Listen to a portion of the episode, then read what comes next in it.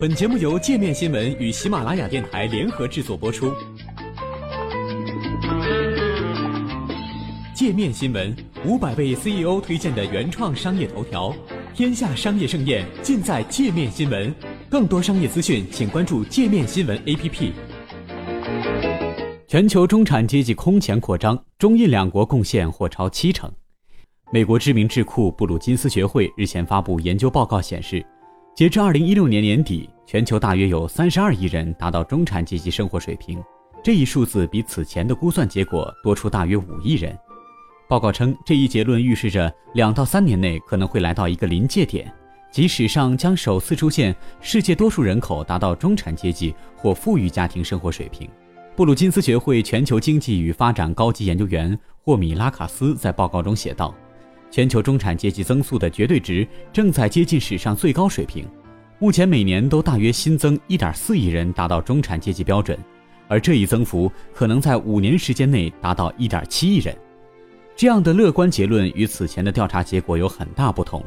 P.U 研究中心2015年发布的报告称，2011年有56%的世界人口生活在低收入状态中，仅有13%被认为达到中等收入。皮尤的报告相对悲观地认为，从2001年到2011年，全球将近7亿人走出了贫困，但其中大多数仅仅是勉强摆脱贫困。在今年年初举行的世界经济论坛达沃斯峰会上，与会者也表达了对于全球中产阶级增长势头的担忧。有分析认为，西方国家民粹主义升温势头正是与中产阶级的萎缩有关。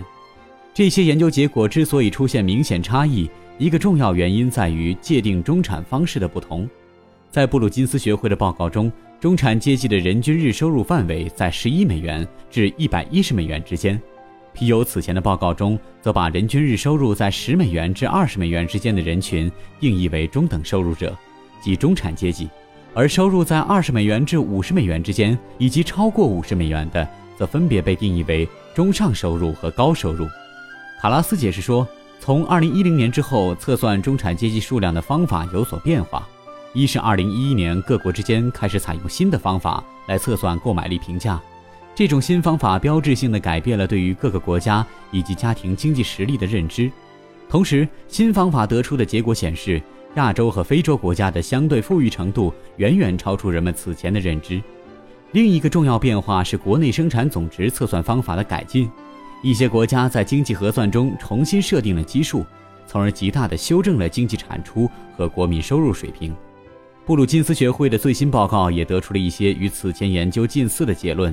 比如发达国家中产阶级与新兴经济体中产阶级的增长正出现分化，无论是总人数还是总支出，发达国家中产阶级数量增长缓慢甚至停滞，而新兴经济体正快速增长。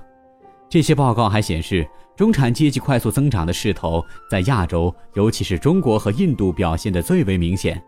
卡拉斯在报告中指出，下一波新增的十亿中产阶级人口中，将有百分之八十八出现在亚洲。这其中，中国新增中产阶级可能达到三点五亿人，印度可能达到三点八亿人。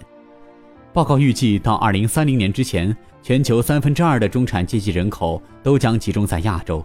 新兴经济体中产阶级快速增长，主要得益于全球化贸易和市场自由化，以及由此带来的贫困人口下降。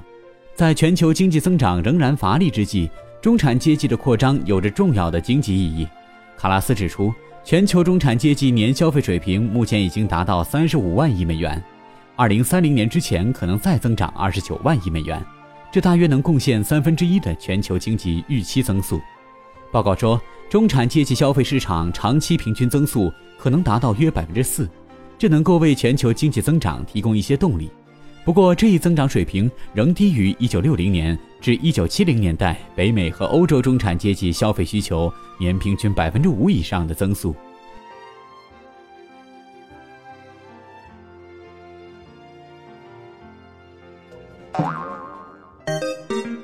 还想了解更多世界各地的商业趣闻？请关注“界面天下”频道微信公众号“最天下 ”，The Very World。